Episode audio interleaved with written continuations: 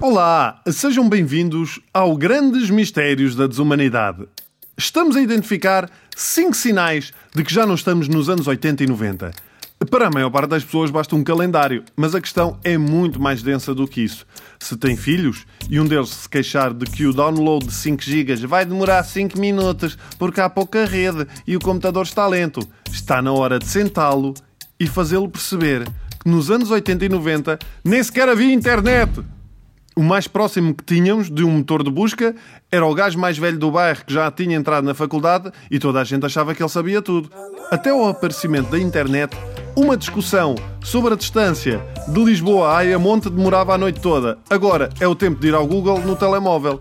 E quando apareceu a internet, era paga ao minuto. Sim, paga ao minuto. Muitos casamentos acabaram graças à internet. Era o marido a chegar a casa e a mulher: Olha lá, com quem é que andas a gastar este dinheiro todo? Quem é esta ucraniana de nome internet? Pior do que isso, para eu estar na internet, não podia estar ninguém ao telefone. E quando eu estava, ao fim de três horas, a abrir aquela página para ver a Samantha Fox nua, puf, alguém desligava o telefone, acabava-se. Demorava uma eternidade de pesquisar o que quer que fosse. Hoje em dia, alguém escreve sintomas de gravidez. Aparece toda uma panóplia de vídeos, opiniões, factos e tudo em segundos. Nos anos 90 escrevia sintomas da gravidez. Quando olhava, já o puto tinha 10 anos. Hoje, um miúdo ou miúda pode explorar a sua sexualidade e dúvidas no conforto do seu quarto sem ninguém saber. No nosso tempo, era uma revista que andava a passar de mão em mão, com mais uso do que um pano de cozinha da tasca do Sr. Zé, eu connosco nem abria as revistas, só olhava para a capa. E o que é que contribuía para a internet lenta também? Os computadores fraquinhos. Nem vamos falar do Spectrum. Se quiserem, vão ao Google pesquisar o que é que é o Spectrum.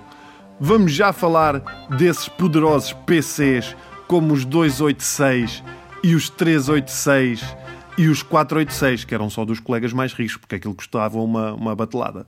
Aliás, antigamente, crianças, os computadores operavam numa coisa que se chamava MS-DOS. E nós, nós é que tínhamos que instalar o Windows. O Windows que vinha numa coisa que se chamava disquete e que levava apenas 1.44 megas. Como é que eu vos posso explicar isto? Uh, olha, por exemplo, um jogo atual, o Grand Theft Auto, seriam necessárias 47 mil disquetes para instalar o jogo, o que ficaria numa pilha aí de 230 metros de disquetes. O pior disso tudo é que, não raras vezes, a meio do processo, quando estávamos a instalar o Windows, aparecia a seguinte mensagem: Erro a ler Drive A. Abortar, tentar de novo, falha. O que na verdade é uma bela analogia para a própria vida. Há políticos e banqueiros a falar na televisão que, quando alguém lhes coloca uma pergunta difícil, claramente aquilo que lhes vai na cabeça é abortar, tentar de novo, falha. Internet. A prova de que já não estamos nos anos 80 e 90. Música